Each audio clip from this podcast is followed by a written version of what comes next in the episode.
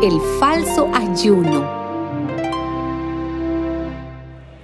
El día 4 del mes noveno, llamado Quisleo, del cuarto año del gobierno del rey Darío, el Señor dirigió un mensaje al profeta Zacarías. En aquel tiempo, el pueblo de Betel había enviado a Sarecer y a Regen con sus hombres a pedir la ayuda del Señor y a preguntar a los profetas y a los sacerdotes del templo del Señor Todopoderoso. ¿Habremos de seguir guardando luto y ayuno el quinto mes de cada año, tal como lo hemos hecho hasta ahora? Entonces el Señor Todopoderoso se dirigió a mí y me dijo, Di a todo el pueblo del país y a los sacerdotes, ustedes hacen ayuno y guardan luto el quinto y el séptimo mes desde hace 70 años, pero no lo hacen para honrarme a mí sino que cuando ustedes comen y beben, lo hacen para su propio provecho.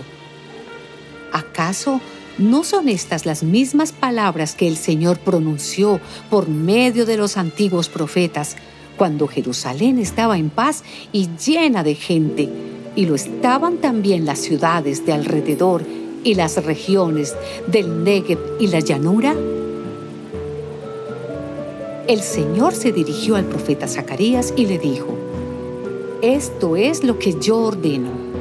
Sean ustedes rectos en sus juicios y bondadosos y compasivos unos con otros.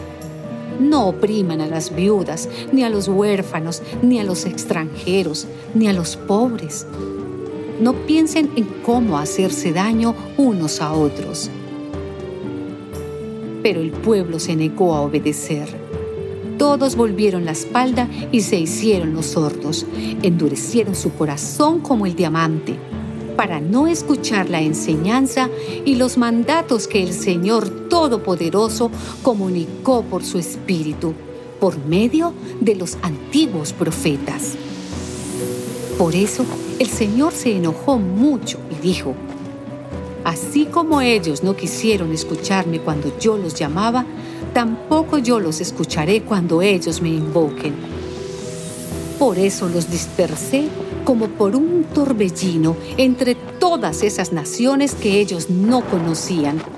Y tras ellos quedó el país convertido en un desierto donde nadie podía vivir. Un país tan hermoso y ellos lo convirtieron en desolación.